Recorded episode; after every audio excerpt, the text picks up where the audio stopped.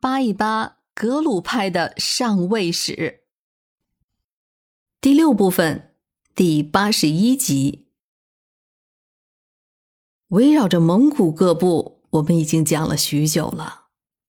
那么转过来，咱们继续说卫藏地区。前面说了，在征讨噶尔丹的过程中，康熙得知了五世达赖已经圆寂多年。为了了解详情。在一六九六年的六月间，他派出了一个钦差小组，专门前往拉萨去探究此事。结果，这个小组还闹了个乌龙。转过年来的二三月间，钦差的回复呈报和桑杰嘉措的奏报前后脚的到了康熙的案头。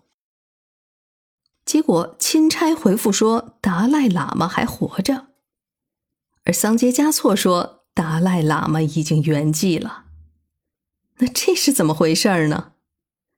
那是因为在奏报上都是只说达赖喇嘛，并没有载明是第几世。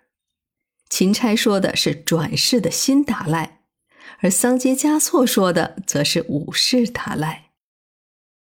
那这个新达赖喇嘛就是那位仓央嘉措。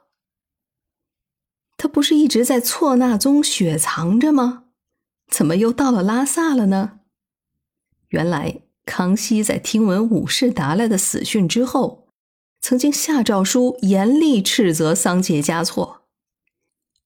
桑杰嘉措则一方面上书为自己辩解，同时在奏报上也写上了他已经挑选了五世达赖的转世灵童，然后。几乎是同时，他秘密派人从错那那里接来了仓央嘉措。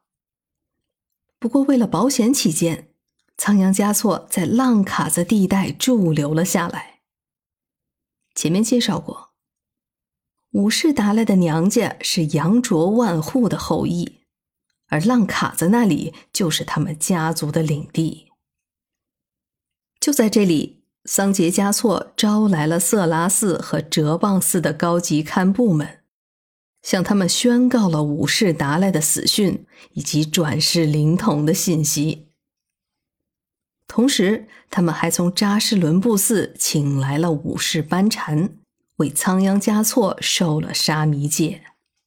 这下，等于是在中央确认转世灵童的身份之前，就自行公告天下了。所以，等到康熙的钦差前来的时候，就已经有了达赖喇嘛了。康熙得知了真相，更加气愤了。可是，毕竟山高皇帝远的，已经是既成事实了。那他所能做的，也就只能是认可了这一结果了。于是，在这一年的十月份，仓央嘉措在布达拉宫坐床。正式成为了六世达赖。康熙皇帝派来了张家呼图克图观礼，或者说是监督。那是皇帝在京城的御用喇嘛。十几年后，他被封为了大清朝唯一的国师。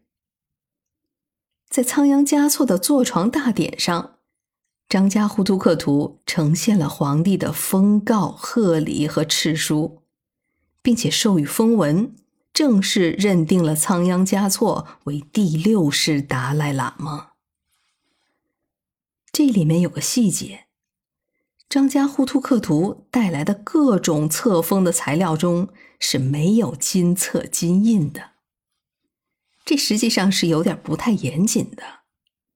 看看五世达赖的册封，这两者是有很大的差距的。要知道，连桑杰嘉措都有朝廷颁发的金印，所以也不知道这个康熙皇帝是不是特意的留了一手，或者就是借以表达对桑杰嘉措擅自认定六世达赖的不满了。康熙对此当然是很不满，他对桑杰嘉措的看法也就有了颠覆性的认识。于是他就授意和硕特部对西藏的事务加以详查，甚至还给和硕特的达赖汗下发的诏书中，就有直接对桑杰嘉措的斥责之词，说的是第八乃达赖喇嘛下私事之人，反不尊达赖喇嘛教。听到这个说法，达赖汗当然是心领神会，所以此后他对桑杰嘉措的态度。也是明显的强硬了不少。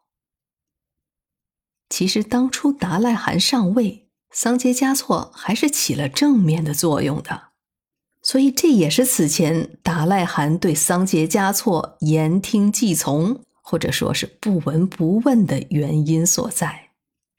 不过现在大皇帝这么直白的表示，他当然也得赤膊上阵了。说到底。这还是朝廷对地方势力平衡的操作手法。不过，仓央嘉措总算是名正言顺的坐上了布达拉宫的宝座了。当然，迎接他的不光是祝福和膜拜，还有紧张的学业。他坐床的时候已经是十四五岁了。此前，桑杰嘉措虽然也安排了高僧对他进行教授，但是没有哲蚌寺和色拉寺的大喇嘛，而且仓央嘉措的家人是宁玛派的，错那宗那里的宁玛派的势力也是比较强的，所以仓央嘉措在幼时的教育显然是没有格鲁派那些先显后密的标准流程。所以现在他就得补补课了。仓央嘉措的上师队伍中，五世班禅领衔儿，还有十任的甘丹赤巴和三大寺的高僧，这无形中的压力可想而知。所以，虽然仓央嘉措学习刻苦努力，但是高强度的学经生活。给这位在野蛮环境中生长起来的仓央嘉措带来了多少的心理冲击，那也只有当事人才能体会了。所以，这也许就是他后来的行为不羁的根源所在。